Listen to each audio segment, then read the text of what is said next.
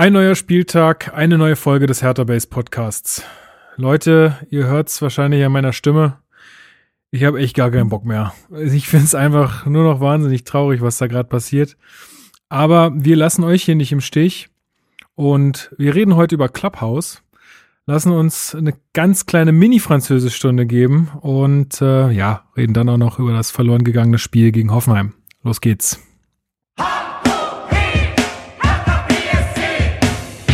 Hallo Hertha-Fans, das ist der Hertha Base Podcast mit Lukas Kloss und Marc Schwitzky.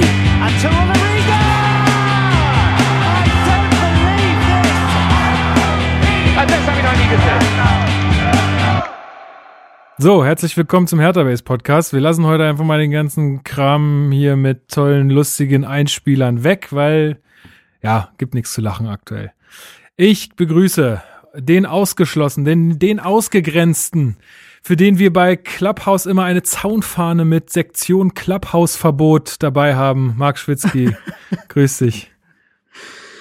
Ja, Grüße. Äh, ja, man fühlt sich doch tatsächlich, ich fühle mich so ein bisschen wie Piontek in den meisten Spielen. Das ist irgendwie, Ausgegrenzt. ja, finde, finde nicht statt. Big City Clubhouse hier. Äh. Ja, ohne Spaß. Ja, und äh, wir haben noch den äh, unseren Französischlehrer von Hertha Base äh, heute mit dabei. Christe France, Chris, Christe France auf- Twitter. Äh, bonjour. Ah, guten Abend, hein? Äh, Ja, guten Abend. hallo, hallo zusammen. Ich die bin froh, dass Folge ich, so reden. Nee, ja, das habe ich mir auch überlegt, aber ich lasse das. Ähm, Nee, lass das nee, ich bin froh, dass ich, äh, dass ich auch mal von der Selbsthilfegruppe profitieren kann. Das tut gut. Das Ja. ist bitter nötig jetzt. Ja, auf jeden Fall. Also wenn nicht jetzt mal dann. Ähm, trotzdem, äh, was erfreuliches ist, äh, wir haben noch eine 5-Sterne-Rezension auf iTunes mal wieder bekommen von Steve von Wilmersdorf. Äh, vielen, vielen Dank dafür. Oh, ein Adeliger. Ja, ich habe auch gedacht, au, ein von.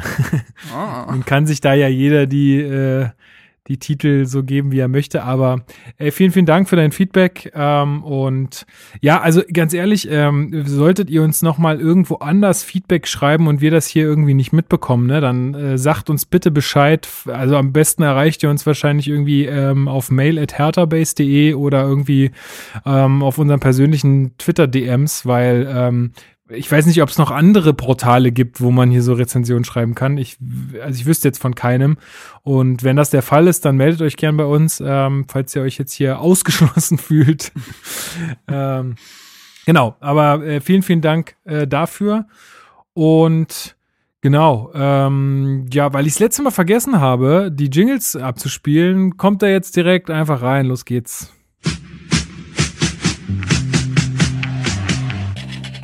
Hertha News. So, wir haben ja nicht so sehr viele Tage seit der letzten Folge gehabt, aber trotzdem gibt's ein paar neue News. Ähm, du hast mir gerade noch kurz vor Beginn der Aufnahme äh, noch einen kleinen ähm, Artikel reingeschickt, Marc, über- zum Stadion. Jetzt ist heute Steven nicht da, aber äh, was gibt's da denn Neues? Dürfen wir dann überhaupt? Ja, das weiß ich auch nicht. Vielleicht. Ah, wir, wir wagen es jetzt einfach mal. Ähm, können ja dann später noch die äh, Drohmails bekommen von der ganzen Akt, äh, Aktion. Nee, also, ähm, folgendes, die Sportbild hat berichtet, dass äh, Hertha sich womöglich, das klingt jetzt erstmal sehr dramatisch, eventuell sogar in ein Gerichtsverfahren begeben könnte, in einen Rechtsstreit. Es geht um Folgendes, und zwar, ähm, hier habe ich's. Es ist so, dass Hertha ja seit Beginn der Corona-Krise keine Zuschauereinnahmen hat, äh, als nicht ganz einziger Verein im Fußball. Und deshalb hatte Ingo Schiller die Stadionmiete von 300.000 Euro pro Spieltag um knapp die Hälfte reduziert. Habe ich bei meinem Vermieter übrigens auch gemacht. Ich habe einfach gesagt, weißt du was? Machen wir nicht. Genau, machen wir einfach nicht. Nicht mehr. Ist Corona. So, ist Corona. Äh, Stadiongesellschaft fordert, äh, die Stadiongesellschaft fordert aber 260.000 Euro, ne? Also wir können rechnen, 150.000 sollte ungefähr die Hälfte sein. Ich weiß nicht, ob es auf den Euro genauso ist. Äh, man liegt also wahrscheinlich so um die 100.000 Euro pro Spieltag auseinander. Und ähm, für einen quasi außergerichtlichen Schlichtungsprozess ist, ist äh, so, dazu ist es noch nicht gekommen, zu keinem Termin. Und sollte das so bleiben, geht der Streit natürlich dann auch vor Gericht, um das so zu klären. Ähm, ja, und wir haben natürlich das Thema, dass es immer noch kein Stadionneubau, äh, ja, ist nicht viel passiert, sagen wir mal so. Es ist ja immer noch kein Standort gefunden worden. Und der Zeitplan ähm, bis 2025 ist quasi, ja, nicht mehr realistisch. Ähm, kaum noch realistisch. Ich glaube es jetzt mal eher nicht, dass wir in vier Jahren äh, da ein neues Hertha-Stadion haben und der Vertrag mit der Stadiongesellschaft läuft ja 2025 aus. Hertha wird sich also langsam wohl auch Gedanken machen müssen, zu ungefähr gleichen Konditionen nochmal um fünf Jahre zu verlängern und erst 2030 aus dem eigenen Stadion ausziehen zu können. Das äh, Ja. Ja. also das, das finde ich, das war ja irgendwie abzusehen jetzt auch äh, durch die corona wurde nur im Zuge so. dessen nochmal. Genau. Also ich denke, wir können uns alle darauf einrichten, dass dieser Termin nicht zu halten war. Ich glaube, Steven war da auch immer schon so, dass er sagt, na ja, da hat sich jetzt so wenig bewegt in letzter Zeit. Ähm, also ja, ich denke auch, dass es eher 2030 wird, um da wirklich gar nicht in Stress zu kommen. Aber dann, dazu müsste auch erstmal irgendwie ein Standort gefunden werden, ja. Ähm, Chris, findest du das gerechtfertigt, dass äh, Ingo Schiller da 50 Prozent des Preises äh, abzieht von der Miete? Ja, 50 Prozent ist natürlich ein bisschen heftig. Ich, ich kann ehrlich gesagt beide Seiten schon verstehen. Also sowohl ähm, ne, das Olympiastadion, was sagt, nee, wieso, wir haben noch einen Vertrag. Und äh, Hertha, die natürlich meinen, naja gut, wenn, äh, wenn keine Zuschauereinnahmen sind, wenn, wenn wir gar nicht, äh, gar nichts damit verdienen, dann ist es, sind das sehr, sehr hohe Kosten und wir können ja eigentlich nichts dafür. Ne? Es ist jetzt nicht so, dass auf einmal alle Hertha-Fans entschieden haben, nicht mehr ins Stadion zu gehen, sondern Ich das ist schon eine besondere Situation. ja gut, ja, es wäre verständlich jetzt, aber ähm, was, was mich halt ein bisschen ärgert bei dieser Geschichte ist, äh, also was für ein Rechtsstreit, wa- was wirst du da als Hertha vor Gericht denn vortragen? Ja, du hast, du hast äh, Verlust, ja, wie sehr, sehr viele Branchen im Moment und sehr, sehr viele äh, Vereine und, und Firmen. Ähm, und du hast halt einen Vertrag. Was, was mich am meisten frustriert ist, dass die sich nicht dass sie sich nicht einigen können. Es ist immer wieder so dasselbe mit dem Olympiastadion, habe ich den Eindruck. Es ist nicht das erste Mal, ne, dass es so einen Streit gibt. Es gab es schon mehrmals, gab es doch auch im Sommer, oder? Wegen Testspielen, die Sache, ne? Also äh, die können sich nicht einigen, die streiten sich ständig. Das ist doch Blödsinn, ja. Also das, was mich frustriert ist, dass wir das mitbekommen, ist schon ein schlechtes Zeichen.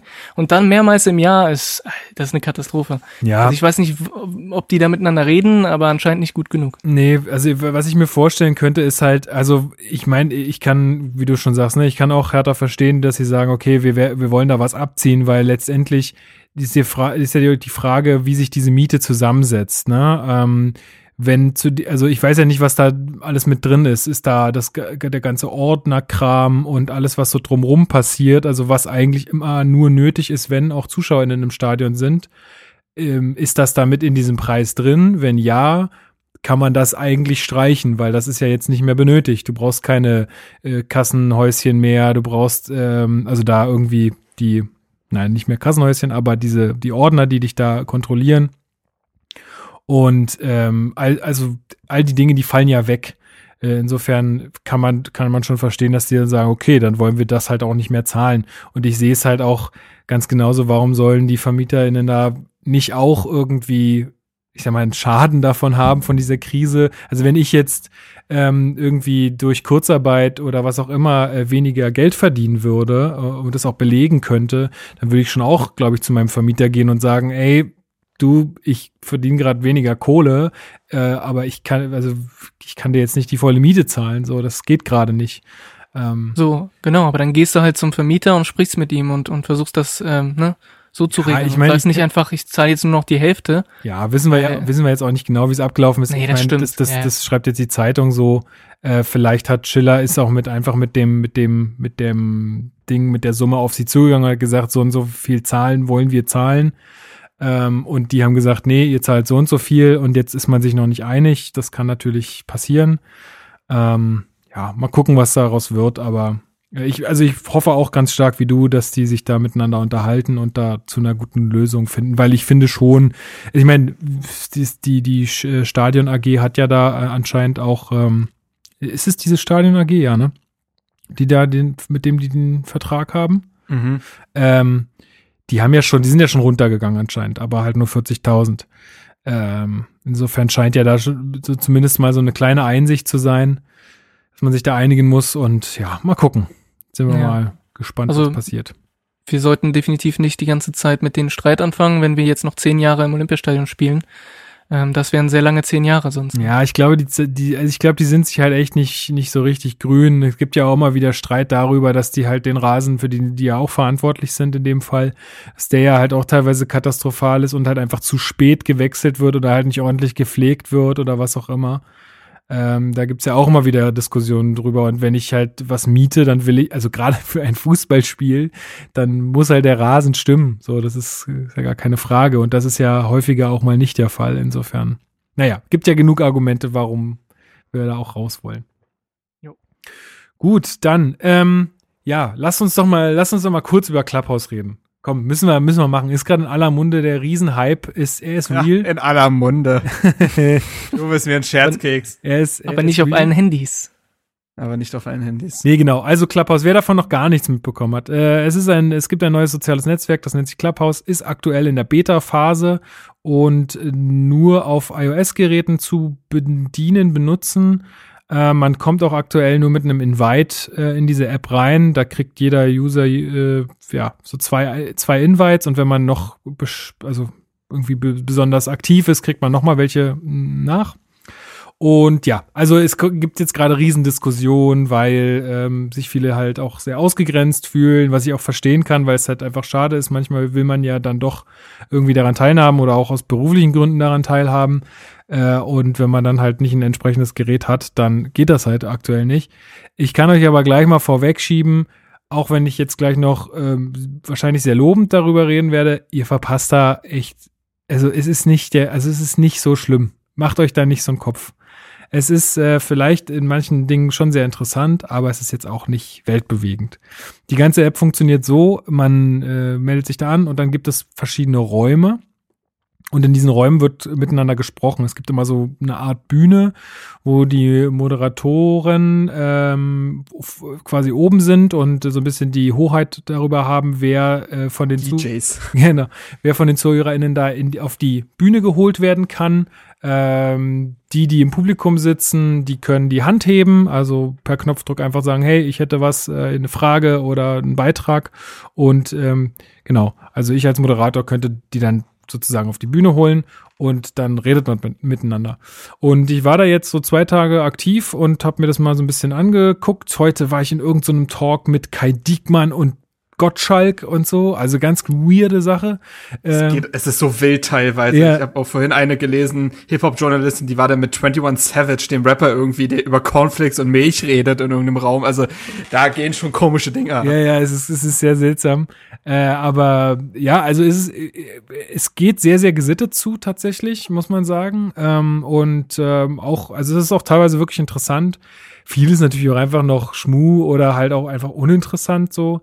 Ähm, und wir haben da gestern äh, vor dem Spiel ähm, so eine kleine Vorbesprechung zum Spiel gemacht und auch nach dem Spiel eine Nachbesprechung gemacht, dann noch spontan, weil das Vorgespräch dann doch ganz äh, witzig war und ähm, ja, nach dem Spiel dann auch Redebedarf war und dann kamen halt auch so Leute mit rein wie auf einmal Maximilian Beister, der äh, ja aktuell ja noch Profi bei Ingolstadt ist, der mal von HSV gespielt hat, Fortuna Düsseldorf gespielt hat, der dann auch so ein bisschen seine Sicht der Dinge mal ähm, präsentiert hat. Das war ganz witzig. Dann war ähm, der Max von der Elf Freunde äh, auch mit dabei, der auch Hertha-Fan ist und äh, auch mal so ein bisschen seinen Senf dazu gegeben hat. Ich habe auch äh, die Laura von, von Torra im Publikum einmal kurz gesehen, die war auch mal kurz da. Also und der Klaas, glaube ich auch, der von ähm, äh, ist doch von Colinas Erben, ne? Klaas. Ach so, ja, Klaas Rehse. Ja, klar, genau. Klaas Rehse, ja. Sorry, sorry, da stehen immer nur die Vornamen, deswegen äh, weil das habe ich jetzt ähm, nur den Vornamen kurz gesagt. von Joko und Klaas, also so nicht schlecht. Nee, nee, nicht nee, schlecht. nee, nee, nee. Der Klaas Rehse von, von Colinas Erben war auch mal kurz mit im Raum. Also da, ich glaube, alle gucken da gerade mal so ein bisschen rum und stöbern da mal so ein bisschen und hören mal ein bisschen mit rein. Aber das war ganz, echt ganz cool, weil es auch wirklich einfach gesittet zugeht. Jeder, also da ist, gibt's keine großen Pöbeleien oder irgendwie Anfeindungen, noch nicht wahrscheinlich. Aber äh, ich glaube, die Hürde, da irgendwie jemand zu beleidigen oder irgendwas Unsachliches zu sagen, ist, glaube ich, auch einfach höher, wenn du mit deiner Stimme ähm, und deinem ausgewählten Bild dann da halt ähm, dich auch äh, auf die Bühne holen lässt. Also ähm, ich glaube, das, also ich finde es ganz spannend. Äh, man muss mal abwarten. Ich habe noch keine abschließende Meinung dazu. Ich finde es ganz, äh, ganz Gibt cool. ja auch schon, also das ist, dein Erfahrungsbericht ist ja auch positiv und ist ja auch, die Seiten gibt's bestimmt, aber ich lese jetzt auch viel, auch negatives Zeug, ne, also Thema Datenschutz ist natürlich extrem Ja, wobei ich, wobei ich da, Thema. wobei ich da sagen muss, ey, also klar, die ist äh, zu voll, vollkommen zu Recht, ne? Aber welches soziale Netzwerk hat denn da irgendwie äh, eine weiße Weste? Das ist doch. Nee, das nicht, aber das nicht. Nein, aber es ist tatsächlich schon mal noch mal eine andere Eskalationsstufe, wenn wirklich das gesamte äh, Telefonbuch übernommen wird beispielsweise. Das ist, äh, das hat jetzt nicht jedes. Mu- aber gut, brauchen wir, brauchen wir uns jetzt nicht in den. Muss äh, man aber nur machen tatsächlich, wenn man Leute äh, reinholen will. Also wer das vermeiden will, der kann das einfach ausstellen und äh, dann kann man keine Leute äh, hinzuholen, aber dann ist auch das, ähm, das, das ähm, Telefonbuch nicht ähm, betroffen. Also ich musste das erst aktiv freischalten sozusagen. Ja, Ähm, Ja, ja, und Hate Speech und so findet da ja auch schon statt. Aber Ja. ja, du, äh, Es das, ist, das, es das, ist ein soziales einfach- Netzwerk. Ja, genau, das sind Menschen und Menschen sind dann oftmals dann auch Vollidioten. Also lässt sich auch das da nicht vermeiden, ja, das stimmt. Genau. Ähm, jetzt hat's bei mir geklingelt, so eine Scheiße. Ich lass, ich mach da jetzt nicht auf. Äh, So. Ich erwarte niemanden. Ähm, genau. Ähm, Keine Corona-Party, nicht, dass du gleich wieder, dass du hier aus dem Fenster klingelt, ich, steigen ich musst gehe mal, oder ich so. gehe mal hin. Ich gehe mal hin. Mensch. Sorry. Tja, der Klaus. Lu Lu Lukas hat noch nicht diese, dieses fancy rote Button draußen an der Tür, wo dann steht Recording. Ne? Ja, On ja, air, genau, ja, ja, genau. ja, ja. Sehr, sehr praktisch. Muss man auch langsam wissen, wenn da Kloss am Klingelschild steht, dann weiß man doch wohl, dass man da auch mal, Eben. Hallo? da kann man auch mal eine Ist das- Aufnahme reinplatzen. Also finde ich, finde ich, Dass finde es ich sich nicht rumgesprochen hat. oder? Also, Also, dass da so eine Mediengröße da im Haus wohnt. Weißt du, was meine Vermutung ist? Ich glaube, äh, Lukas ist einfach, äh, will versuchen, inkognito zu sein, weil sonst, wenn er seinen Nachnamen da ähm, an der Klingelt die Klingel nur noch, hinstellt, ne? klingelt's nur noch, ja, die ganzen Fans. Das, ja, es- nee, es stimmt, das stimmt. Also, Ja, So. von daher ist das schon, ist das schon äh, ein Problem, ne? Was, hast, was ist ein Problem? nix, gar nicht. Nichts? Habt ihr jetzt ohne mich weitergemacht, ja? Oder woll- gut, okay. Ähm, ja, also äh, wie gesagt, ähm, mal angucken, was da so geht. Wir machen auch zum nächsten Spiel noch eine Nachbesprechung wahrscheinlich. Äh, und ja, wenn ihr da seid, könnt, könnt ihr ja einfach mal suchen äh, nach uns, dann werdet ihr bestimmt fündig. Ich sag mal so, vielleicht wurde mir angeboten, dass man mir ein altes iPhone schenkt dafür. Ah, Wer weiß. Also ich habe nicht gefragt, ne? Also jemand ist wirklich aktiv auf mich zugegangen. Äh, Soweit kickt dann Ich äh, hier FOMO doch nicht, aber wer weiß. ich habe hier auch noch so ein altes iPhone 4. Ja, Aber ich glaub, weiß nicht, das- welches. Es wird nicht laufen. Ja, mein Gott. Also und wenn nicht, dann nicht. Also wird ja sowieso irgendwann, glaube ich, für alle Geräte geöffnet und äh, ist nicht so, dass man nicht so schon genug Zeit auf diesen ganzen Social Media Plattformen verbringt. Nee, genau, weil dann auch die Frage kam äh, von Luis so, ob ich glaube, dass das jetzt irgendwie äh, den Podcast schadet. Ich glaube eher, dass es äh, cooler ist, weil die Leute dadurch halt vielleicht ähm, mehr aufmerksam auf Audioformate werden oder einfach merken, hey, cool, Audio ist ja eigentlich was, was, was cool ist. Passt so in die Zeit, ne? was man, was man irgendwie so nebenbei machen kann äh, und dann halt vielleicht auch aufmerksam, äh, aufmerksam auf Podcasts werden. Ähm, also für mich ersetzt es das auf keinen Fall, weil es ja auch ein Live-Format ist und äh, ja, also, naja, ähm, genau, es soll eher den Austausch fördern. Gut, ähm, was haben wir noch auf der News-Seite? Ich glaube gar nicht mehr so viel, ne? Also ich wüsste jetzt nicht, was jetzt in den letzten zwei Tagen passiert ist. ist nicht so viel passiert, ne? Ja, gut, pass auf, bevor wir dann zur Spielanalyse kommen, äh, wollte ich, ähm, äh, Chris, du äh, musst uns mal aufklären. Du hast ja äh, einen französischen Hintergrund, ist das korrekt? Das ist richtig, ja. Ähm, und deswegen äh, wollten wir doch heute mal die Gelegenheit nutzen, weil wir ja jetzt zwei französische Spieler im Team haben, äh, dass du uns mal sagst, beziehungsweise du hattest auch auf Twitter angeboten, dass du uns mal sagst, wie man die denn richtig ausspricht. Ja, eigentlich hatte ich ja vor, so eine kleine Französisch-Lektion zu machen, hatte schon so ein paar Sachen vorbereitet, aber äh, mir ist einfach nicht danach und ich glaube, kein Mensch hat jetzt Bock auf sowas. Deswegen, Listen and ähm, repeat. bitte nochmal? Listen and repeat, wie früher diese Ja, ja, Englisch-Lern-CDs. Ja, So ähnlich, so ähnlich. Aber dann machen wir das ganz, ähm, ganz kurz und schmerzfrei, weil ähm, mir ist halt aufgefallen, dass es so richtig, ja, kein Sender hinbekommt, das richtig auszusprechen. Also die Kommentatoren von Sky, The Zone und leider auch von Hertha 030. Es gibt halt keiner, der beide Namen gut ausspricht. Ja, und ähm, bei euch beiden ist mir auch aufgefallen, dass ihr jeweils einen Spieler richtig und den anderen falsch aussprecht. Deswegen habe ich mir gedacht, es ist gut, wenn wir das nochmal kurz gemeinsam wiederholen. Ja, und dann haben wir Écoutez. nämlich einen, einen Konkurrenzvorteil und sind über den Rest. Ja. Äh, deswegen ähm, habe ich mir auch kurz überlegt, äh, ob es kleine Eselsbrücken gibt. Und ich, ich habe mir zwei ausgedacht. Ja. Bei Toussaint äh, habe ich mir den Satz überlegt, Toussaint sammelt gelbe Karten. Ja. Weil es ist nämlich nicht Lucas Toussard, so wie es sehr viele sagen, sondern Toussaint, ja, also ein bisschen wie ein Z, weich ausgesprochen. Tusar. So, also wie sammeln, okay? Okay. Also Toussaint sammelt gelbe Karten. Sprech das mal aus? Tusar sammelt gelbe sammelt gelbe Karten. Karten. Sag du noch auch nochmal, Sehr, Marc? sehr Sag gut. auch nochmal. Toussaint sammelt gelbe Karten. Tusar. Aber das war, glaube ich, den, den ich richtig ausgesprochen habe. Richtig, Also ich, muss, deswegen- ich muss jetzt bei der anderen Lektion sehr gut zuhören. Absolut. Lass mich, Ich lass mich mal, ge ich sag mal, Gendusi. Oh, wunderbar. Gendusi. Ah, mon ami, Und- und jetzt, Gendusi. So, Marc, jetzt bist du dran. Also, Also Ja, die mündliche Note ist ausschlaggebend. denn- Ja, äh, also es wird ja dieses Gen ausgesprochen, aber wo liegt denn die Betonung? Bei Gendusi oder Gendusi? äh, Gendusi. Gendusi. Matteo Gendusi. Also Gendusi. N-Usi. Genau. Und jetzt Gendusi. bitte nochmal, Marc. Matteo Gendusi. Ah, wunderschön. Wo Sehr ist die. Eselsbrücke? Ja.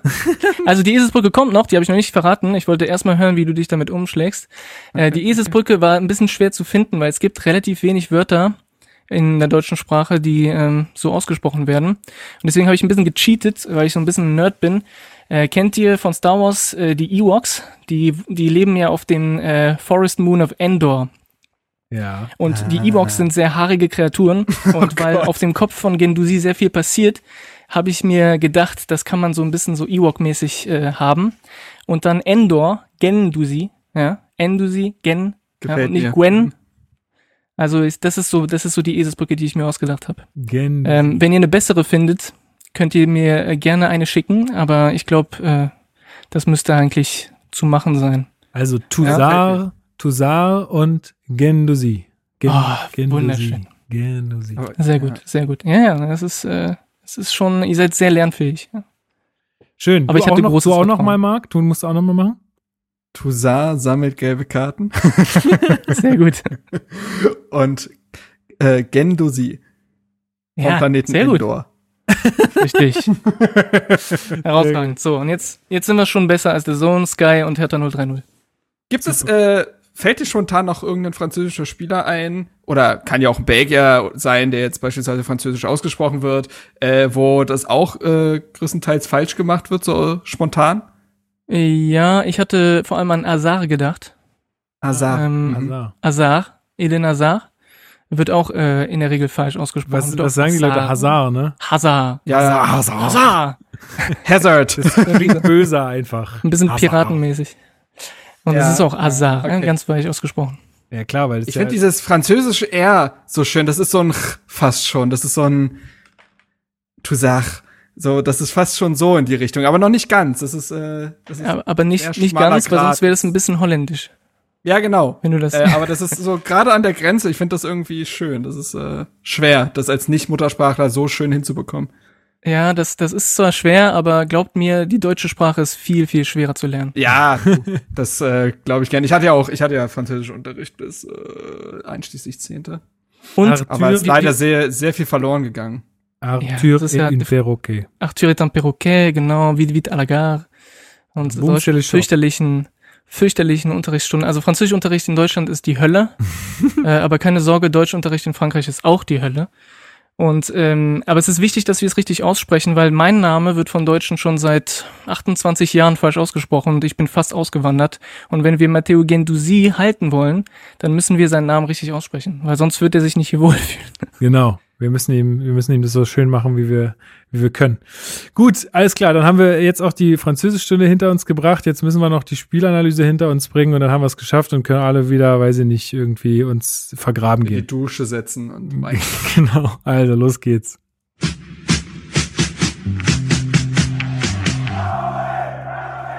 Spielanalyse. So, nicht schön, aber wir machen das heute für euch. Ähm, wir kommen zur Spielanalyse. Ähm, es ging gegen Hoffenheim zu Hause im Berliner Olympiastadion und äh, Christoph, ähm, die Aufstellung. Was gibt's dazu zu sagen? Es gab eigentlich zwei Überraschungen, sage ich mal, oder zumindest zwei Änderungen, die ähm, äh, die die relativ äh, wichtig waren. Und zwar äh, zum einen äh, blieb Dodi Luke Bacchio zum ersten Mal auf der Bank seit mehreren Spielen. Ähm, das war die eine und äh, Matthäus Cunha war überraschend von Anfang an in der Startelf was ja wenig, äh, wenig Leute erwartet haben, weil ja Labadia relativ deutlich in der Pressekonferenz vor dem Spiel gesagt hatte, dass äh, eben Kunja nicht fit ist und dass er natürlich nicht 90 Minuten in den Beinen hat. Gut, jetzt hat er 90 Minuten gespielt, ne? Oder wurde er ausgewechselt? Nee, nee, der hat, der hat 90 Minuten tatsächlich durchgespielt. Ich Ja. hatte auch in der Vorbesprechung dann da irgendwie gesagt, na ja, möglicherweise will er, also Bruno, The Bruno, Oscar goes to. äh, nee, Bru- Bruno Labbadia, ähm, möglicherweise will er auch einfach äh, ihn jetzt quasi in der ersten Phase des Spiels bringen, mö- pf, weiß ich nicht, äh, mit 1-0 in, in Führung gehen und dann, wenn, wenn wir gesichert sind mit 2-0, ihn dann vom Feld nehmen. So, ne? Also, dass man, weil, ob er nun am Ende des Spiels spielt oder am Anfang, macht ja erstmal keinen Unterschied. Geht ja um die Intensität. Dass er dann doch, doch 90 Minuten spielt, ist natürlich, ja gut, ich meine, müssen die beiden wissen, ne? Muss sowohl Kunja wissen als auch Bruno Labbadia. Es, es war Ähm. natürlich, ja, es war natürlich besonders blöd, dass das Spiel so gelaufen ist äh, für diese, also für jetzt für dieses Problem mit Kunja und seiner Fitness, weil natürlich äh, ab dem 1, äh, ab dem 0-1 kannst du den nicht mehr rausnehmen. Ne?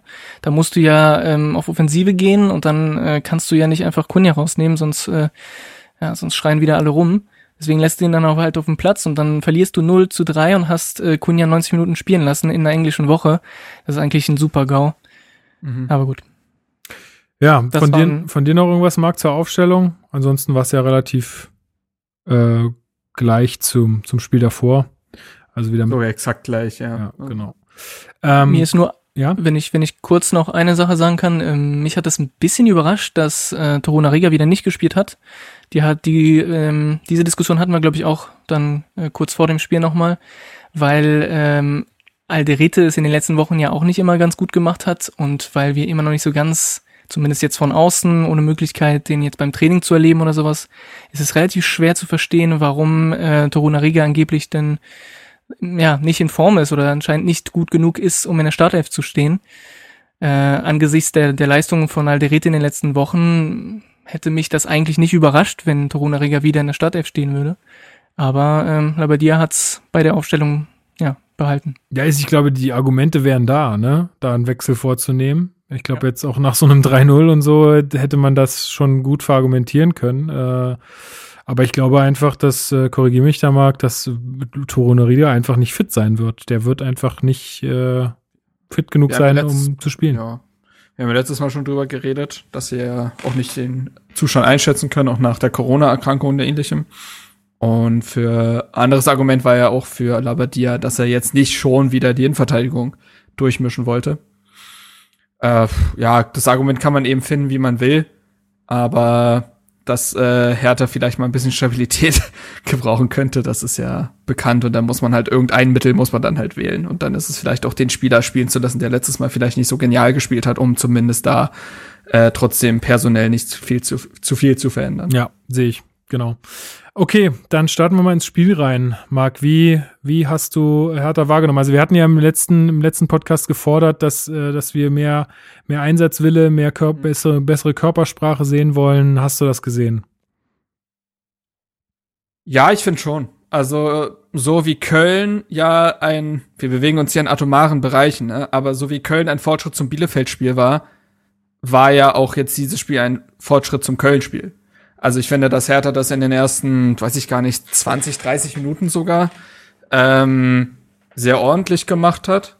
Also besonders finde ich so, weiß ich nicht, so ab der fünf Minute oder so hat man da wirklich dann äh, so langsam aber sicher die Kontrolle übernommen. Ich finde, dass äh, Hertha hat eine gewisse, also hat Willen irgendwie ausgestrahlt, auch eine gewisse Intensität, auch den Willen eben nach vorne zu spielen. Ich finde, das ist ja auch mit der Ausstellung klar. Du hast Cordoba, Piontek und Kunja gleichzeitig auf dem Feld. Viel mehr Offensive kann ja Hertha gar nicht gleichzeitig bringen. Also es musste ja auch irgendwie die Marschroute sein und man hatte schon das Gefühl, dass man das diesmal dadurch so ein bisschen auch erzwingen will, äh, dieses 1 zu 0 mal endlich zu schießen. Und es hat ja auch nicht lange gedauert, bis man die Chance dazu hatte, die sehr gute Chance dazu hatte, dieses Tor zu machen. Also ähm, das war ja dann in der zwölften Minute, kam es ja zum Elfmeter und das wäre ja eigentlich schon die Chance gewesen, da diesen Brustlöser zu erzwingen. Ja, Ja. Chris, glaubst du, dass es ganz anders gekommen wäre? Wäre dieser Elfmeter im, im Tor gewesen? ist halt müßig, immer darüber zu spekulieren. Es ist genau wie bei, äh, bei Elfmeterszenen, nicht Elfmeterszenen. Äh, ne? ähm, ich, ich denke schon, dass es ganz anders gelaufen wäre. Einfach in diesem Spiel, nicht unbedingt in der Saison, aber in diesem Spiel ganz klar. Weil wenn du 1-0 führst, ähm, dann, dann sieht das Spiel schon ganz anders aus. Dann ist es einfach mental auch eine ganz andere äh, Herausforderung für die Spieler. Und mit einem ver vergebenen Elfmeter in so einer Situation ist natürlich ein, ein herber Rückschlag. Ne? Das, was, was mich noch mehr interessiert, äh, ist tatsächlich zu beobachten, dass Hertha ja wirklich viel Ballbesitz hatte, bis zu, bis zu dem äh, Gegentreffer, über den wir dann später reden müssen. Ähm, aber wirklich viel Ballbesitz und sehr, sehr viel Kontrolle im Mittelfeld vor allem. Ähm, da lief eigentlich kaum was für Hoffenheim durch die Mitte. Und ähm, ja, das, das hat auch dazu geführt, dass Hertha dann zwar oft ein bisschen zu, sag ich mal, ja, ein bisschen zu fahrlässig damit umgegangen ist, aber immerhin nach vorne immer wieder Akzente gesetzt hat. Ähm, und äh, das ist ja, wie, du- wie du sagst, Marc, es ist ja relativ früh dann dazu gekommen, dass, äh, dass man sich eine, eine Riesenchance herausgearbeitet hat, weil Elfmeter ist ja eigentlich die größte Chance, die du haben kannst. Äh, ja, und leider, leider vergibt die Piontek. Ja, aber und das passt dann auch vielleicht zu, zu Hertha im Moment, ne? Ja, absolut. Also ich glaube, ich weiß nicht, ich würde mir jetzt da keinen Vorwurf machen. Manche haben dann gefragt, ja, warum schießt denn Piontek und nicht äh, und nicht Kunja und aber ey, das wenn die Leute sich dann auf dem Feld sicher fühlen, dann schießen die halt und dann geht er auch mal daneben oder auch der Torwart hält mal. Also ich meine, der muss ja nur in die andere Ecke springen, der Baumann, dann ist das Ding drin. Also der war jetzt nicht irgendwie Ja. drüber gefeuert oder so. Das, Ähm, das ist ja, das ist ja das, was auch äh, Friedrich in der Halbzeit gesagt hat, ne? Dass er, äh, Piontek hat sich halt den Ball genommen, hat sich getraut zu schießen. Und das ist ja, das ist nicht selbstverständlich, vor allem in einer Situation, wo du verunsichert bist. Da brauchst du halt die Spieler, die die Verantwortung übernehmen. Das hat er gemacht. Und ganz ehrlich, wenn er den fünf Meter über die Latte haut, dann wäre ich vielleicht wütend. Aber der Schuss war völlig in Ordnung. Der Baumann hält den. Das ist ja blöd gelaufen, aber ich kann jetzt Piontek wirklich oft in dieser Szene zumindest keinen Vorwurf machen. Auch wenn er keine Ja, ich glaube Ausrede schon, hat. dass man ihn natürlich. besser schießen kann, aber. Ja, Klar, kann man. Und, und wie gesagt, egal wie du ihn schießt, Elfmeter muss reingehen. Äh, aber trotzdem, ne, er, er übernimmt die Verantwortung, er vergibt den Elfmeter, meine Güte. du kannst den immer oben in Giebel zwirbeln, ist gar keine Frage, ne? Aber ähm, ja, also ich ja, auch, also nein, er war jetzt auch nicht, er war nicht, nein, er war jetzt nicht schlimm geschossen, das würde ich auch nicht sagen. Ähm, besser geht's. Äh, Labadia sagt ja, glaube ich, auch nach dem Spiel, es gibt halt so zwei, also es gibt so drei feste Schützen, wozu halt Kunja und Piontek auf jeden Fall gehören werden. Wer danach kommt, wüsste ich jetzt gar nicht, aber gut. Äh, ja, und Cordoba da hat sich. Piontek halt, ja, Luke Bacchio, genau. Äh, da, da hat sich halt Piontek gut gefühlt. Und äh, aber ja, das ist, ist irgendwie symptomatisch für Hertha, dass dieser Ball dann nicht über die Linie geht. Es gab ja danach auch noch so ein, zwei Möglichkeiten äh, der von Pekarik beispielsweise ja, oder Cordoba. Ich würde genau, ich würde fast sagen, für, für Cordoba war die Chance fast größer da. Der kriegt da so Ja, ja, zentral, zentral den Ball. Du hattest, glaube ich, zwischenzeitlich mal ein paar Internetprobleme. Ich glaube, das war genau in dieser Phase. ähm, Exakt, ich habe es mir nacherzählen lassen und nachgelesen und ja. Genau. Äh, Also der Ball kommt halt von außen und wirklich, also eine bessere Position zum Schuss kannst du eigentlich nicht kriegen als Stürmer, weil du kannst dir letztendlich die Ecke aussuchen. Und ich glaube, er hat einfach zu viel nachgedacht und hat halt voll über den Ball gehauen. Und dann im Anschluss kriegt Pekarik den Ball, aber der geht dann auch daneben. Und dann gab es auch nochmal einen Kopfball für Cordoba. Also es gab schon Chancen, ne? Ähm, der Ball wollte halt einfach nicht rein. Was ich sagen würde, ist, dass Hertha auch da, also ja, die Offensivbemühungen waren absolut da. Das kann man, wie gesagt, der Mannschaft an sich nicht absprechen. Es war dann aber trotzdem irgendwie ein Stück weit nicht systematisch genug. Also auch da wieder, du trittst da gegen eine, es war, glaube ich, sogar wieder eine Dreierkette bei Hoffenheim. Ich meine ich, ich muss gleich mal nachgucken, ich kann auch Stuss erzählen. Doch, ja, eine Dreierkette aus Posch, Adams und Vogt, auch alle keine Kleinspieler. Und du flankst da ein Ball nach dem anderen rein. Ja. Es ist halt, also ja, Offensivbemühungen da, aber ohne großen Plan. Und das ist ja auch das, was man seit Mo Wochen, Monaten vermisst, äh, nicht nur nach vorne zu rennen, sondern auch zu wissen, warum ich denn wie nach vorne renne. Das ist nicht da. Und das äh, trägt zu Aber- dieser ganzen offensiven Misere auch bei. Aber ist das, ist das vielleicht, äh, vielleicht ist das ja auch nur mein Eindruck, aber ich hatte das Gefühl, dass eben vor allem in dieser Anfangsphase Hertha noch Geduld hatte und relativ gut die, die Bälle kurz hat laufen lassen. Und sobald ein bisschen Geduld da war, da hast du halt ein bisschen gewartet und vielleicht ein bisschen noch über die Seite gespielt, ein bisschen zurück in die Mitte. Und dann haben, hat man sich so ein oder zwei gute Chancen herausgearbeitet. Aber sobald die Geduld weg war, so die Szene ein bisschen, also Ballbesitz ein bisschen dauert und man kommt nicht nach vorne, Mhm. dann kam es irgendwann wieder zu Stark oder zu Alderete, äh, der dann einen Ball nach vorne haut, der dann natürlich komplett verloren geht. Und ich hatte das Gefühl, die, solange die Geduld da ist, dann sieht es gar nicht so schlecht aus. Aber wenn die weg ist, dann sieht es fürchterlich aus. Und äh, das wurde dann im Laufe des Spiels natürlich noch schlimmer. Ne? Das zieht sich auch durch die Saison ganz kurz. Also ähm, wir erinnern uns beispielsweise an die erste Halbzeit gegen Union, wo das eher noch vorgewillt war, diese Offensivbemühungen. In der zweiten Halbzeit hast du den Plan konsequenter und äh, ruhiger durchgezogen und kommst zum Tor. Und das hat sich auch beispielsweise ja auch gegen Schalke gezeigt. Also ich finde total, dass das, was du gerade angesprochen hast, Chris sich auch durch die Saison zieht und auch hier in dem Spiel zu sehen war.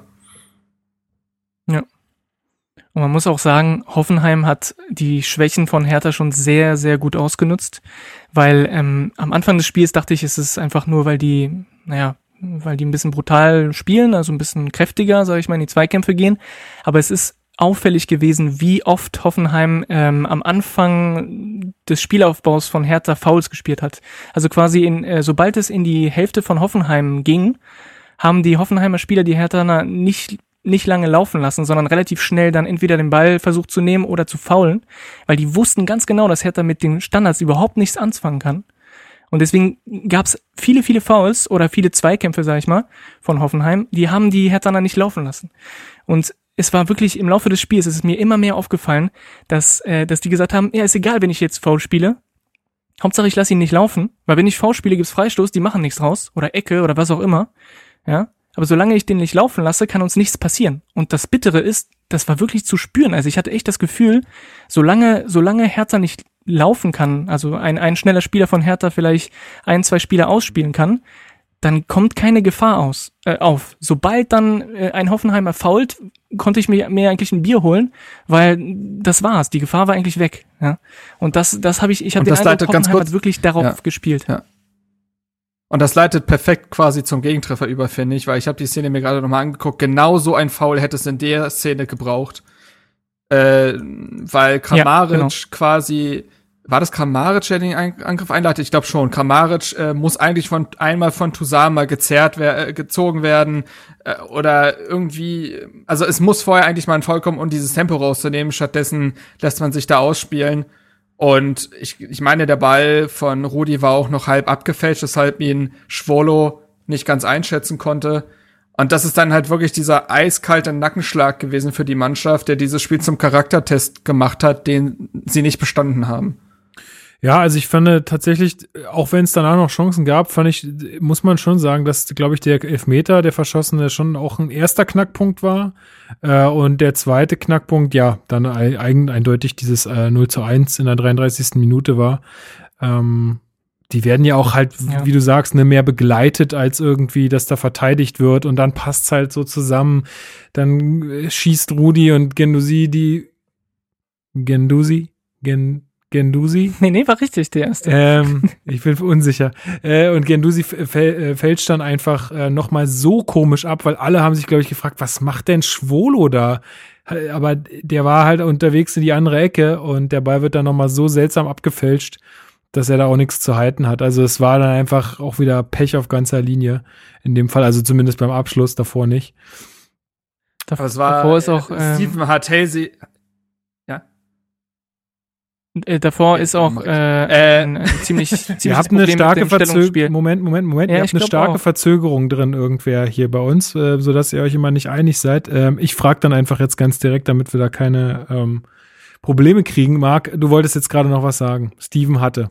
Ja, ich, Steven hat, äh, hat hellseherische Fähigkeiten bewiesen. Er meinte nämlich genau das, nach den, glaube ich, so 20, 25 Minuten, dass er sagt, das ist eigentlich das perfekte Spiel dafür, dass Hertha gleich einen Treffer aus dem, Gegentreffer aus dem Nichts kassiert und man sagt, ja, aber sie haben es ja die erste halbe Stunde ordentlich gemacht. Und es ist ja wirklich exakt genau so gekommen und war dementsprechend wirklich eine sehr gebrauchte erste Halbzeit. Sie wurde noch gebrauchter, die Partie, aber allein die erste Halbzeit war wirklich, boah.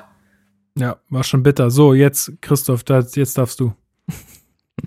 Nee, ich wollte nur noch mal kurz äh, beim beim ersten Gegentreffer ähm, war es ja nicht nur so, dass dass äh, man diesen diesen Foul nicht begangen hat im Mittelfeld, was du angesprochen hast, Marc, was wichtig gewesen wäre, sondern es war auch ähm, es gab mehrere Stellungsfehler. Also Alderete geht raus aus seiner aus der Abwehrlinie, obwohl es eigentlich keinen Grund dafür gab und fehlt dann natürlich dann um äh, um Rudi aufzuhalten.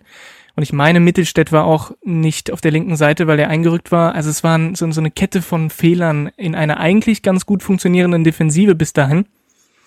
Und, und dann führt es halt zum, zum Gegentreffer. Und wie du sagst, Lukas, der, der zweite Knackpunkt, denke ich, ne? Ja, in der Partie auf jeden Fall. Ja, dann Halbzeit. Ähm, gibt da eine ganz gute Analyse von Arne Friedrich. Äh, auf, auf Sky ähm, zu der Partie ähm, und äh, Seefuig wird eingewechselt für Pekarik.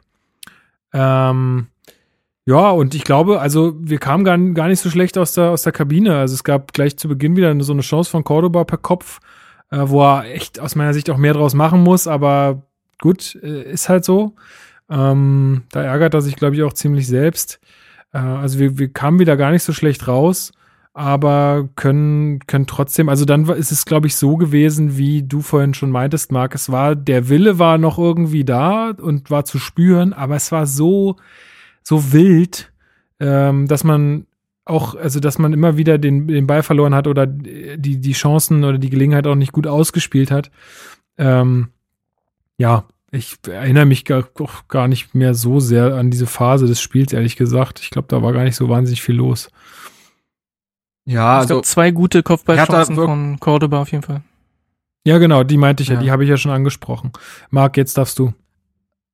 es wirkte irgendwie genau, was du sagst, gewillt, aber konfus. Also äh, irgendwie hat man Energie und Intensität auf den Rasen gebracht und die Spieler sind gerannt, aber sie wussten gar nicht so richtig, wofür und wohin. Also das, wie sage ich das? Ist, ich finde, dass diese zweite Halbzeit eigentlich oder dieses gesamte Spiel vielmehr, aber besonders eben die Situation nach dem 0 zu 1 eben genau eins zeigt, Hertha fehlen die Führungsspieler. Hertha fehlen Mentalitätsspieler, die in dem Moment das, die Zügel in die Hand nehmen und diese Mannschaft lenken und auch wissen, wie sie gewisse Situationen zu lösen haben und vielleicht auch Emotionen mal runterkühlen und auch mal ordnen und auch mal Struktur geben und jemand sein, an dem man sich aufrichten kann. Diese Spieler hast du nicht bei Hertha BSC. Die hast du nicht. Keiner auf dem Feld ist das. Stattdessen hast du dann Leute, die zwar irgendwie tatsächlich in dem Spiel mal gewählt waren und die eine andere Energie versprüht haben, finde ich, als jetzt beispielsweise noch gegen Bielefeld, was an sich ja lobenswert ist. Aber du siehst einfach, dass das keine Mannschaft ist. Das sind elf Einzelteile, aber es ist kein Team. Und daraus kann dann auch kein, kein wirklicher, keine Wucht entwickelt werden, keine Struktur. Ich glaube, mit Spielern wie eben einem Ibišević oder einem Schellbrett wäre dieses Spiel vielleicht nach dem 0 zu 1 auch anders gelaufen, weil sie diese Mannschaft anders hätten aufrichten können. Stattdessen ist das sehr viel Stückwerk. Und das sagen wir jetzt nach dem 17. Spieltag. Das ist eine komplette Hinrunde ist vorbei.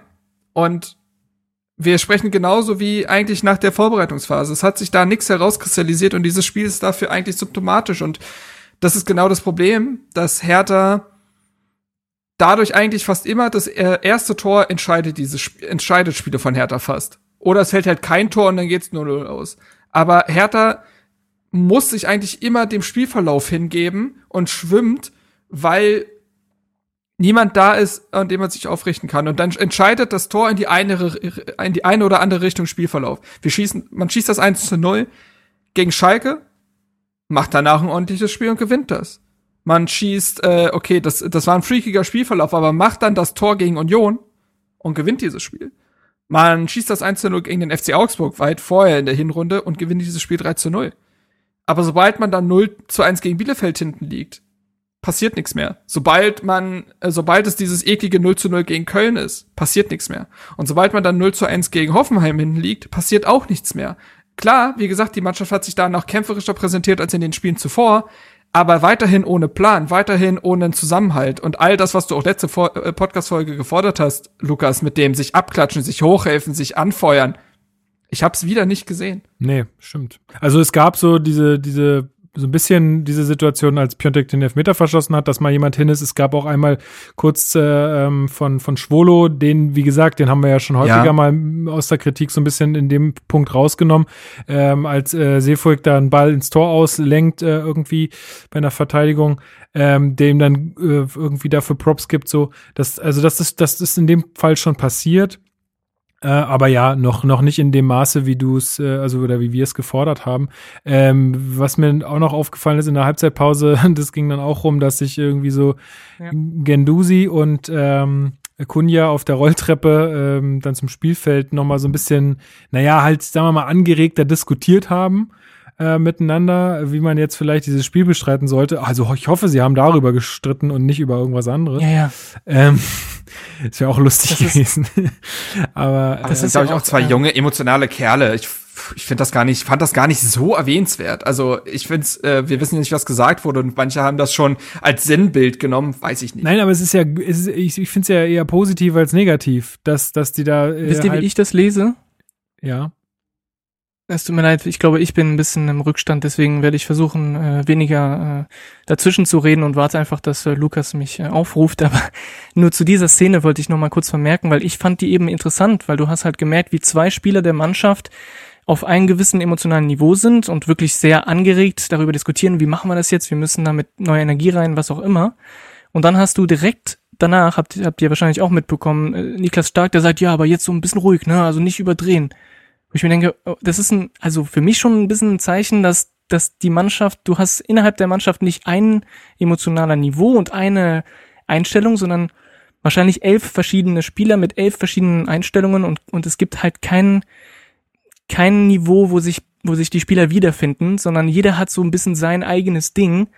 Und, und das ist ja das, was sich halt auch die ganze Saison hinzieht. Ne? Du hast, wenn, wenn Gendusi und Kunja versuchen, da mit neuem Elan reinzugehen, ist Niklas Stark da und sagt, nee, Moment, ein bisschen ruhig. Also so kann das nicht funktionieren. Ja, also das ist ja auch das, was wir in der letzten Folge auch schon besprochen hatten, ne? dass, äh, dass es halt auch super schwer ist, das jetzt halt irgendwie in irgendeiner Art zusammenzuführen. Ich meine, also eigentlich hast du im Training ja schon die Möglichkeit dazu, aber du hast halt außerhalb des Platzes die Möglichkeit nicht dazu, dass die Leute sich auch auf einer anderen Ebene, die vielleicht weniger mit Fußball zu tun hat, äh, irgendwie kennenlernen und irgendwie auch verstehen lernen, äh, was ich für total wichtig halte.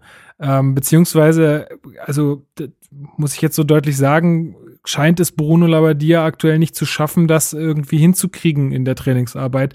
Das heißt nicht, dass Bruno Labbadia ein schlechter Trainer ist, sondern dass es einfach gerade nicht klappt und dass es natürlich auch eine sehr starke Herausforderung bei diesem Kader ist, weil wir haben ja schon jetzt häufiger gesagt, es gibt einfach auch nicht diese Typen, die ihm da auch helfen. Also ich hatte das äh, so genannt wie, wie so ein verlängerter Arm in die Mannschaft. Sowas brauchst du natürlich immer. Bei Dardai war es ein Ibišević zum Beispiel, glaube ich, ganz stark, der da eingegriffen hat.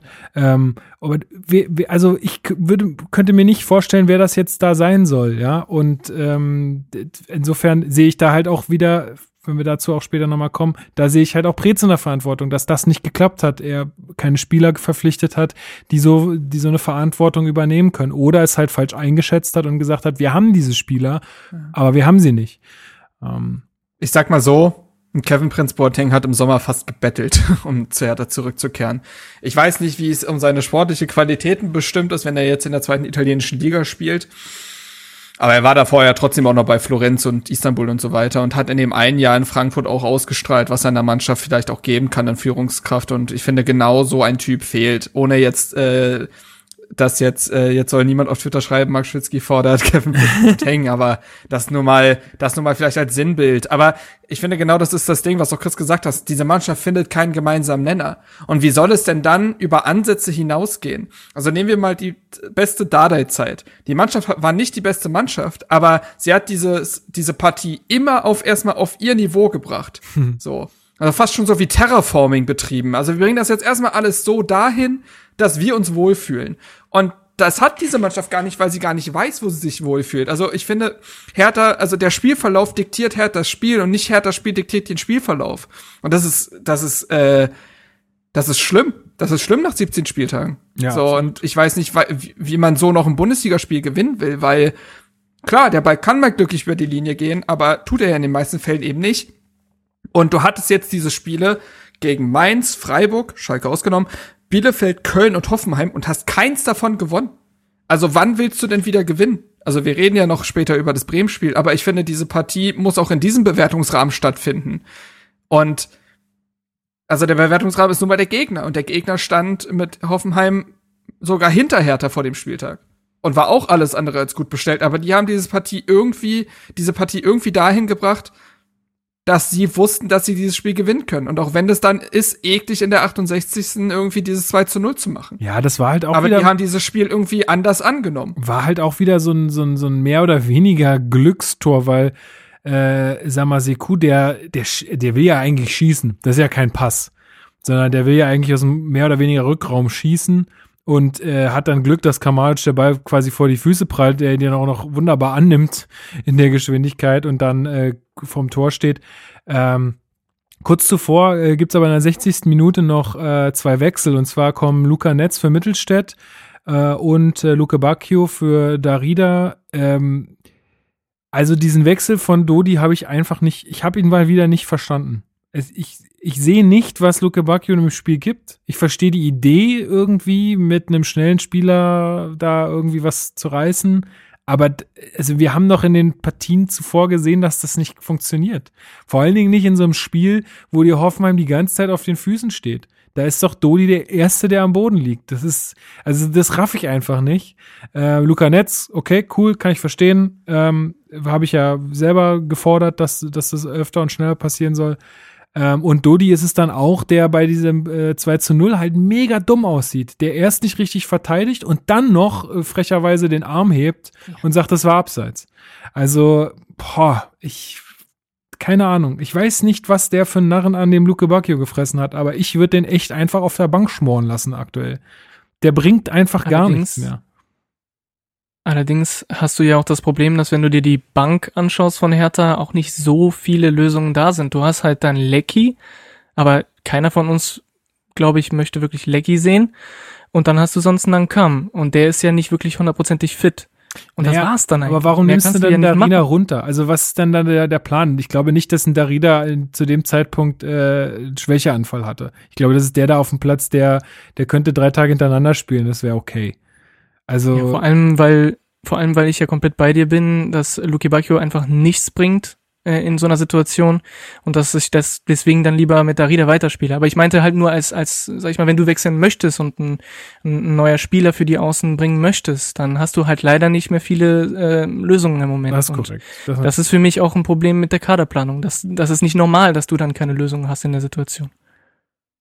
ja, also genau, dann steht's 0 zu 2. Ähm, ja, und es passiert einfach auch, glaube ich, nichts mehr Erwähnenswertes, was dann noch, äh, ja, da gibt's also noch mal kurz vorm 0 zu 3 gibt's dann diese krasse Chance noch mal für, für Hoffenheim, äh, wo Bibu noch an die, an die Latte schießt. Ähm, und dann auch so ein, also sorry, aber was, ich wei- weiß nicht, was in der Halbzeit oder was mit Pekarik war. Ich, war der irgendwie angeschlagen oder so? Aber Ich ganz, glaube nicht, du wolltest, glaube ich, ich glaube, Labadia wollte die Außenspieler mehr einbinden, dass die mehr Meter nach vorne machen, mehr die Tiefe suchen, deswegen glaube ich auch später dann der Wechsel von Netz. Und da hat er sich von Sefolks Schnelligkeit vielleicht was erhofft. Ich Aber ey, der vor dem 0 zu 3, dieses Foul ist auch sowas von mega unnötig. Ähm, pf, keine Ahnung, ich weiß nicht. Also da, denn daraus resultiert ja dann der Freistoß, der zum 0 zu 3 führt. Und bei dem Freistoß, sorry, aber da kann man niemandem einen Vorwurf machen. dass der war so perfekt geschossen. Crazy. Also, wenn du das gesehen hast, da hat kein Blatt mehr dazwischen gepasst, zwischen Pfosten und den Ball. Also, es war schon, war schon verrückt gut, aber ja. Ähm, findet ihr, dass, dass das Ergebnis zu hoch ausgefallen ist? Also, ich, ich sehe, ja, faktisch ja. ja, also, Also- aber ich finde, also es ist schon auch okay, dass man mal 0-3 verliert, wenn man so spielt. Ich weiß nicht, ob man, ob man da sagen muss, das ist zu hoch. Äh, Hoffenheim hat halt diese Chancen, die, die sich ihnen boten, genutzt.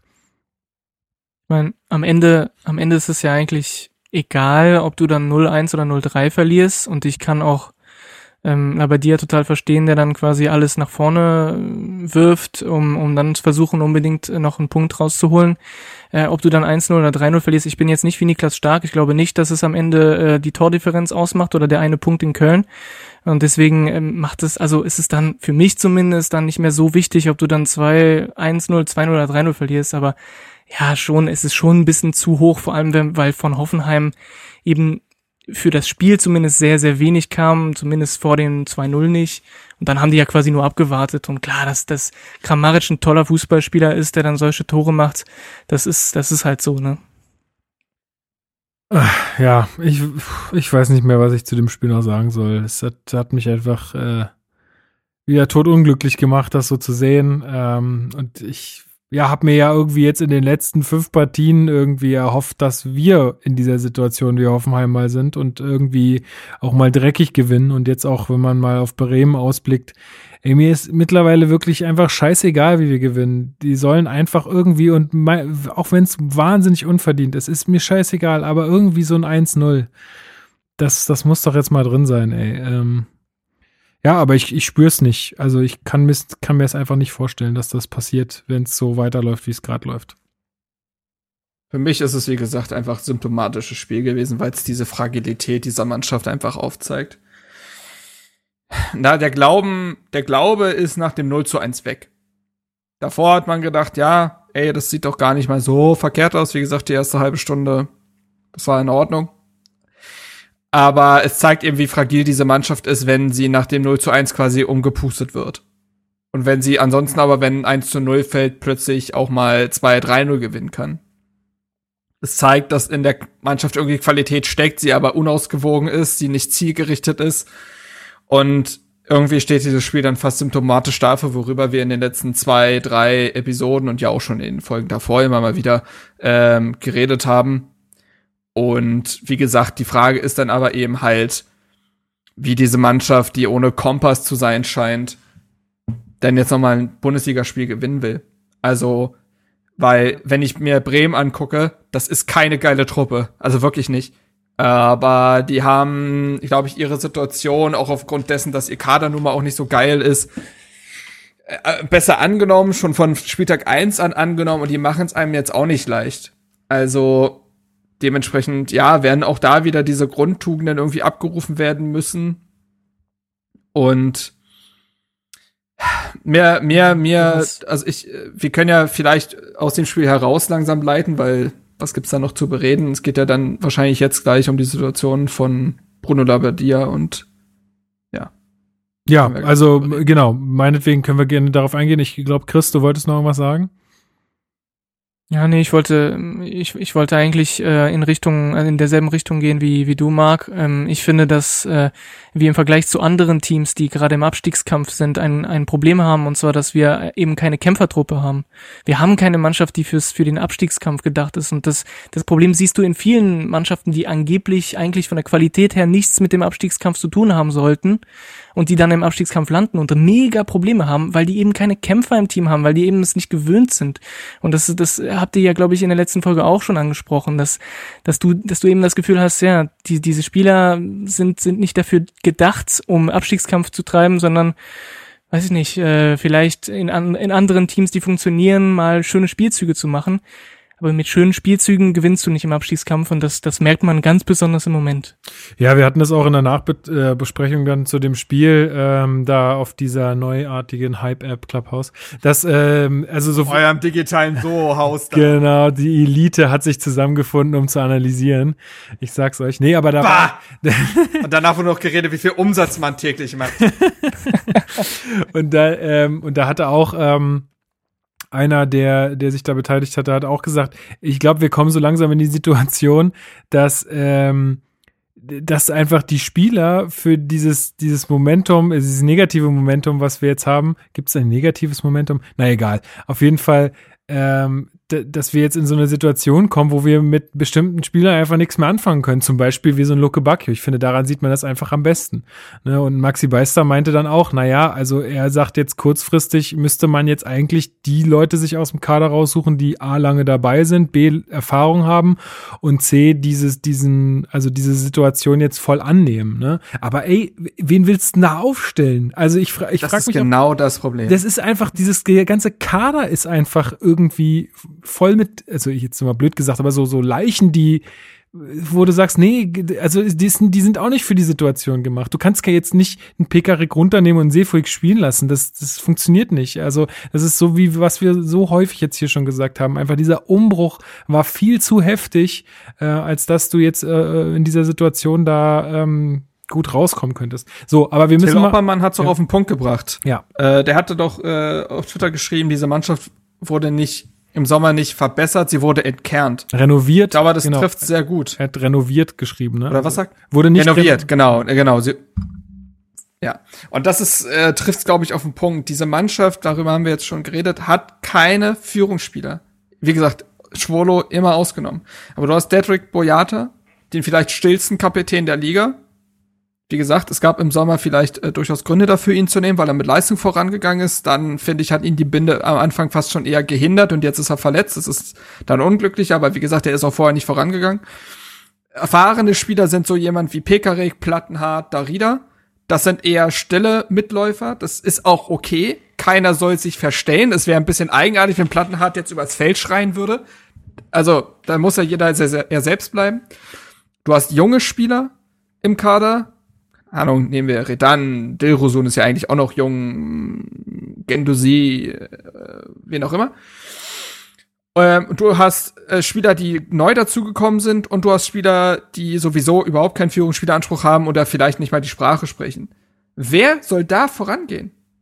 Wer soll, wer soll das machen? Du kannst Ja. jetzt nicht wie sonst, also beispielsweise erinnern uns beispielsweise daran, als Hertha schon mal in die Situation kam und Schellbrett war ja fast schon aussortiert. Das hatten wir ja, die Situation. Der wurde plötzlich nochmal wichtig, aber du kannst jetzt kein Schellbrett mehr hervorkramen. Es gibt da niemanden. Und das ist ein, äh, tatsächlich ein Stück weit ein Armutszeugnis. Und das ist auch ein schlechtes Zeugnis an, äh, was an den Kaderplan herausgestellt äh, werden muss. So ist die Versetzung auf jeden Fall gefährdet, so. Also, das ist, ja, ich weiß nicht, wo das herkommen soll. Ich weiß nicht, wo das herkommen soll. Und äh, man müsste eigentlich im Transferfenster nachlegen. Ist jetzt aber auch nur noch zehn Tage offen und wir wissen, was für Notdeals im Winter oft zustande kommen. Oder dass gar nichts zustande Ja. kommt. Also weiß Wir ich auch nicht, wie sich das jetzt noch grund, auf grundlegender Art und Weise für die Rückrunde verändern soll. Nee, genau, deswegen, ähm, Chris, wolltest du noch was dazu sagen? Nee, nee, ich wollte auch nur sagen, wir hören ja, wie, was Michael Preetz wieder für, für Parolen äh, ausspricht in den Pressekonferenzen. Naja, wir beobachten. Immer dasselbe, immer dieselben Worte, immer, ja, wir beobachten den Markt und ähm, den Markt, nicht den Markt und schauen, was machbar ist, etc. Ich glaube, ich werde langsam ganz auch dass da, beobachtet. dass da, ja, ja, du bist auch beobachtet, pass auf. Äh, aber wir wissen ganz genau, dass da jetzt nicht irgendwie einer aus dem Hut gezaubert wird, der auf einmal diese, diese Verantwortung übernimmt und die Mannschaft mitreißt und Französisch, Deutsch, Englisch kann und trotzdem die Bundesliga kennt und stabil ist und den gibt's nicht und, und den, den wird's, der wird auch nicht kommen. Das heißt, ich muss auch ehrlich gestehen, ich, ich, ich höre Woche für Woche dieselben, dieselben Beobachtungen und Analysen und wir machen die ja auch und, und wir, wir beobachten das, aber wir haben, wir finden da, da keine, keine Lösung daraus. Und ich habe den Eindruck, die Mannschaft auch nicht, der Trainer auch nicht, der Manager sowieso nicht. Das wird langsam echt heavy. Also ich habe ich hab jetzt nach dem Spiel gegen Hoffenheim echt das Gefühl gehabt, zum ersten Mal seit einer Weile, oh, ich weiß jetzt wirklich nicht mehr, wie das da weitergehen soll. Also ich hatte echt so eine, so eine, so eine Erschöpfung bei mir gespürt. Einfach keine, keine Energie mehr, irgendwie zu überlegen, wie die Mannschaft da rauskommen kann, weil ich sehe es einfach nicht. Und ich hoffe wirklich, dass da irgendwas passiert, was ich mir jetzt nicht vorstellen kann und, äh, und dass wir da trotzdem da rauskommen. Aber ja, Ja, ich also- weiß nicht wie. Also ich habe äh, ich habe einen Vorschlag und das ist ein reines Fan, ein reiner Fan, ein äh, ja ein reiner Vorschlag aus dem Fanherz so. Ähm, und zwar, also man hat ja jetzt auch schon äh, gelesen, äh, ich glaube auch, dass die Bild berichtet hat, dass jetzt so Bremen oder so mehr oder weniger Endspiel ist für für Bruno Labbadia und mittlerweile sehe ich das einfach total. Ähm, ich glaube, dass du jetzt unbedingt so schnell es geht den Cut machen musst, auch mit Michael Preetz. Ähm, ich denke, Projekt Goldelse wird da helfen, äh, vermutlich sehr stark, ähm, dass du jetzt äh, Preetz entlassen musst, ähm, Bruno Labbadia, beziehungsweise ja, beide mehr oder weniger gehen müssen. Ähm, Arne Friedrich den Posten von Preetz irgendwie so mehr oder weniger interimsmäßig ausfüllt. Ich denke nicht, dass er das weitermachen kann, aber dass er so ein bisschen erstmal in diese Rolle geht, die Preetz äh, vorher hatte. und dass man, äh, und das ist jetzt wirklich ernst gemeint, aber dass man vielleicht doch, doch sich damit mal, mal auseinandersetzen sollte, ob nicht irgendwie äh, jemand wie Paul Dardai jetzt gerade eine Option wäre, diese Saison irgendwie über die Bühne zu bringen und dass man halt jetzt aktuell einen strategischen Wechsel vornimmt und äh, nee, einen Strategiewechsel vornimmt und sagt, okay, wir müssen uns jetzt mit dem Abstiegskampf beschäftigen und wir sagen das auch so, wir erzählen nicht von irgendwas anderem, sondern wir richten jetzt darauf alles aus, dann hast du nämlich auch wieder die Situation, dass du sagen kannst, okay, oder der Trainer, der dann da ist, wer es auch immer sein möge, wie gesagt, ich, ich, ich traue es einem da dazu, dass, dass der irgendwie so eine Art Aufbruchsstimmung entfachen kann. Ey, dass der kein, dass, dass es auch kein schöner Fußball früher war und so, gar keine Frage, ne? Aber ich glaube einfach, dass der es irgendwie könnte dass der da irgendwie ähm, Spieler auf dem Platz aufstellen könnte, der, die das, ähm, die diesen Kampf jetzt annehmen. Und ähm, ähm, langfristig gedacht musst du dann versuchen, den Posten von Preetz äh, im, im Rest der Saison äh, neu zu besetzen, genauso wie die Trainerposition neu zu besetzen. Ähm, das ist natürlich alles vorausgesetzt, dass das irgendwie ein Dada das auch machen wollen würde. Aber es ist doch auch so, wenn, wie, wie willst du denn jetzt äh, Spieler dann im, im Sommer ähm, perspektivisch holen? Ähm, wenn, wenn die so eine Situation vorfinden, also das, da geht doch nichts mehr voran. Ich glaube mittlerweile wirklich, dass es alternativlos ist, dass du einen Prez einfach jetzt äh, gehen lässt, weil sonst passiert da wirklich nichts mehr in dem Verein. Vielleicht zu Labadia. Also mir tut es jetzt auf einer wirklich ganz menschlichen Ebene tut mir das wahnsinnig leid. Wirklich. Also ich finde, das ist, also Ja. sollte es nach Bremen zu Ende gehen, dann ist das das Ende einer sehr traurigen Eigendynamik, die diese Situation angenommen hat, durch einen gescheiterten Umbruch, durch einen falsch zusammengestellten Kader, durch teils unglückliche Spielverläufe. Und nein, Labadia wird nicht alles richtig gemacht haben, aber in meiner Betrachtung ist er dann doch irgendwie die ärmste Sau. Er arbeitet unfassbar hart. Es wurde von mehreren Seiten schon gesagt, er ist der Erste morgens, der da ist und der Letzte, der geht. Der hat, glaube ich, auch durchaus die richtigen Ideen. Aber wie soll man solch eine Mammut Mammutaufgabe, die sie Hertha hat, auch mit der gesamten Erwartungshaltung, mit dem falschen Kader letztendlich meistern? Er hat ja gar nicht die richtigen Werkzeuge. Und jetzt ist es aber eben so, dass Hertha am Abstiegskampf angekommen ist. Ich finde es vollkommen richtig, was du sagst, Lukas. Das muss man so klar jetzt ansprechen. Es geht nur noch ums Punkten aktuell. Und ich glaube, dass der Glaube daran, mit Labadia diese Punkte zu holen, Spiele zu gewinnen, nicht mehr so wirklich da sein kann. Und ich glaube, es wird dann einfach ein anderes Gesicht brauchen. Auch wenn es dann schlussendlich gar nicht der bessere Trainer sein muss oder sogar wird. Und da an dem Punkt ist man jetzt leider eben angekommen, dass man aufgrund der sportlichen Lage einfach fast schon dazu gezwungen ist, eben solch kurzfristige Entscheidungen zu treffen. Damit, da hat man sich selbst reingeritten, das kann man keinem anderen anlasten. Und Labadia hat das all, all das nicht verdient, glaube ich. Ich glaube, er war damals eigentlich der, zum richtigen Zeitpunkt der richtige Trainer. Aber die Probleme liegen, wie wir in, vor allen Dingen in der, ich glaube, vorletzten Sendung gesagt haben, woanders. Aber klar ist eben auch, dass wenn Labadia geht, dass Preetz ihm folgen muss. Alles anders kannst du das ja alles gar nicht mehr rechtfertigen. Also das Labadia aus ist letztendlich auch Preetz Versagen, so wie das aus der letzten Trainer Preetz Versagen ist. Und der Verein würde ja endgültig irgendwie auch äh, sämtlichen Kredit verlieren, wenn er dann Preetz weitermachen lassen würde. Und Ja, also ich glaube ja, halt, ich glaube auch, ja. dass es da Ich denke, ich denke, ich denke, ich denke auch, äh, Klinsmann hatte in seinen Tagebüchern nicht Unrecht und das hatten wir damals auch gesagt oder das hatten wir ihm auch äh, zugestanden, so mehr oder weniger, dass es einfach in diesem Verein aktuell kein äh, Umfeld gibt, was Leistung fordert und fördert. Also klar wird äh, wahrscheinlich Leistung gefordert, aber also dass es dieses diese dieses Leistungs ähm, diese Leistungskultur aktuell nicht gibt und die hängt ja ganz stark auch in der Verantwortung von Preetz. Also äh, ich glaube daran, dass wenn man da jetzt äh, was dreht, dass das sich irgendwie auch im gesamten Verein bemerkbar machen wird und auch auf dem Platz bemerkbar machen wird. Das mag jetzt irgendwie komisch klingen, aber das ist ähm, kann man sich vielleicht so vorstellen, wie ich- ja. wenn es eine neue Geschäftsführung bei einem, äh, bei einem Unternehmen gibt. Dann gibt's neue Ansprachen, dann gibt's eine Ausrichtung, es gibt irgendwie so eine Art, ja, mehr oder weniger Aufbruchsstimmung. Ähm, und die brauchen wir jetzt ganz stark. Und ähm, ja, Ja, also auf jeden ich Fall. bin, ich bin wahnsinnig gespannt, was die da jetzt entscheiden werden in den nächsten Tagen, weil ich glaube halt einfach nicht mehr daran, dass Hertha äh, mehr als das Mittelfeld der Bundesliga kann mit Preetz. Das werde werd ich nicht mehr erleben. ist- Das sehe ich genauso. Ich hundertprozentige Zustimmung für das, was Marc gesagt hat über Labadia und über, über das, was du jetzt über Preetz gesagt hast.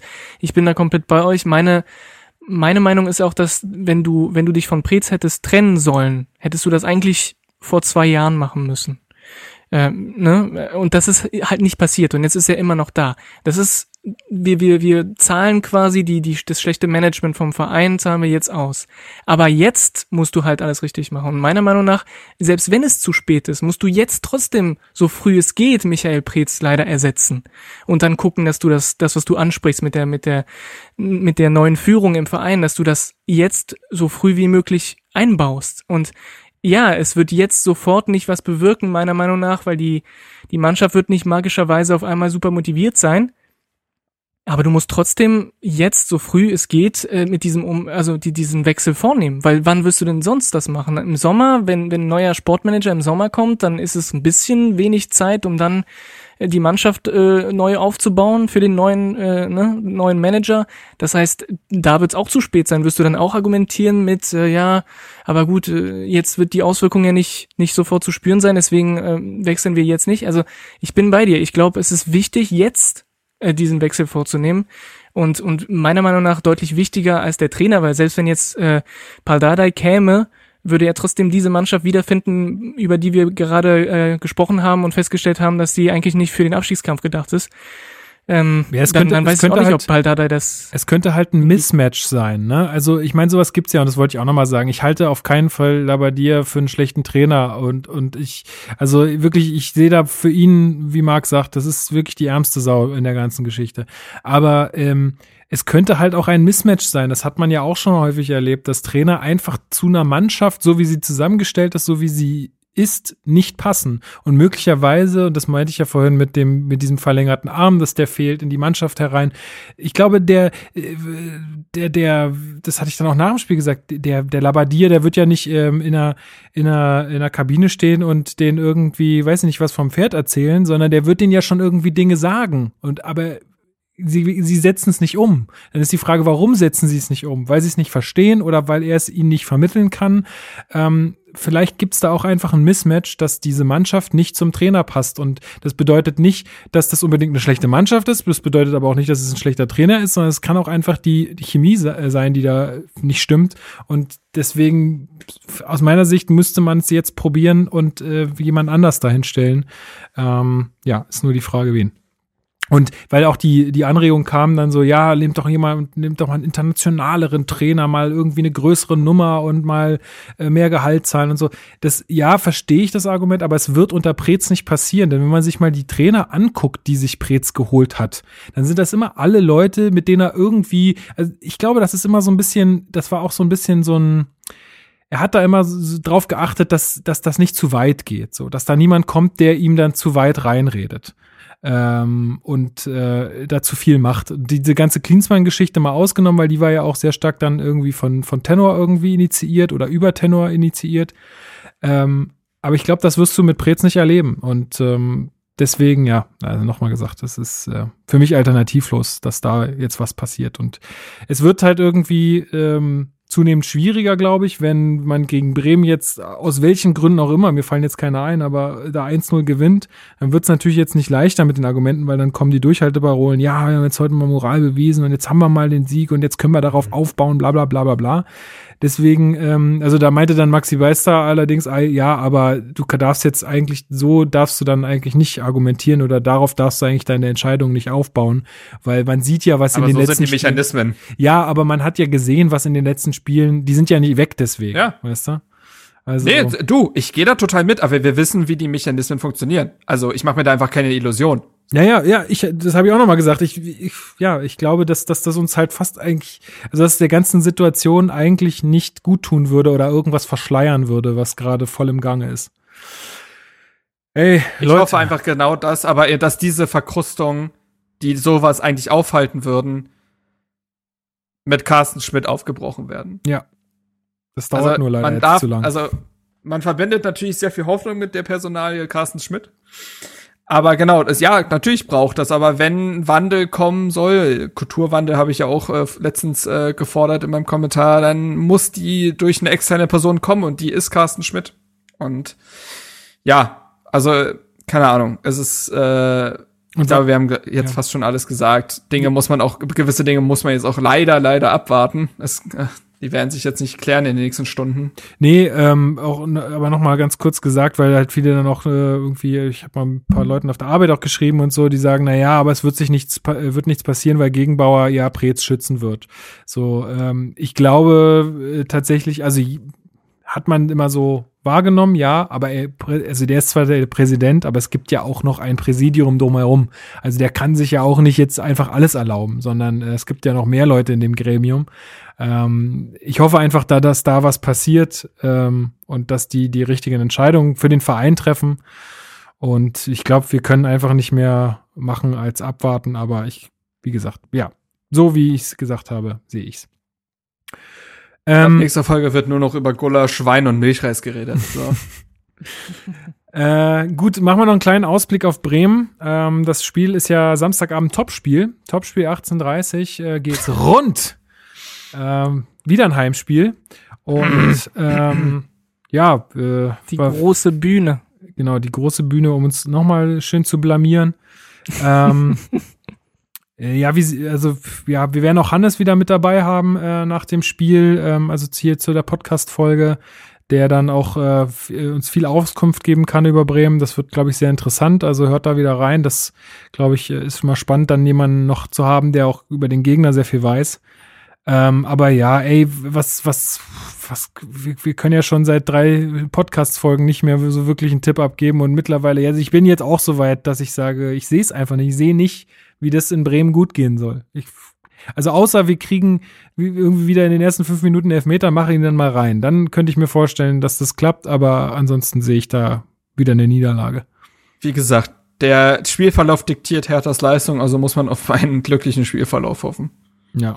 Das ist äh, das Einzige, was man aktuell machen kann. Alles andere ist wirklich komplett ins Blaue oder Blau-Weiße zu raten. Also, ja. Und vor allem, es ist egal, welcher Gegner kommt. Es ist egal, welche Form der Gegner hat. Es ist kein Argument dafür, dass Hertha besser oder schlechter spielt, weil wir quasi alles selber in der Hand haben und im Moment kriegen wir es einfach nicht mit uns selber hin. Ne? Ja, und ich meine, die stehen auch nur einen Punkt vor uns, ne? Ähm, also die sind dann weg, erstmal.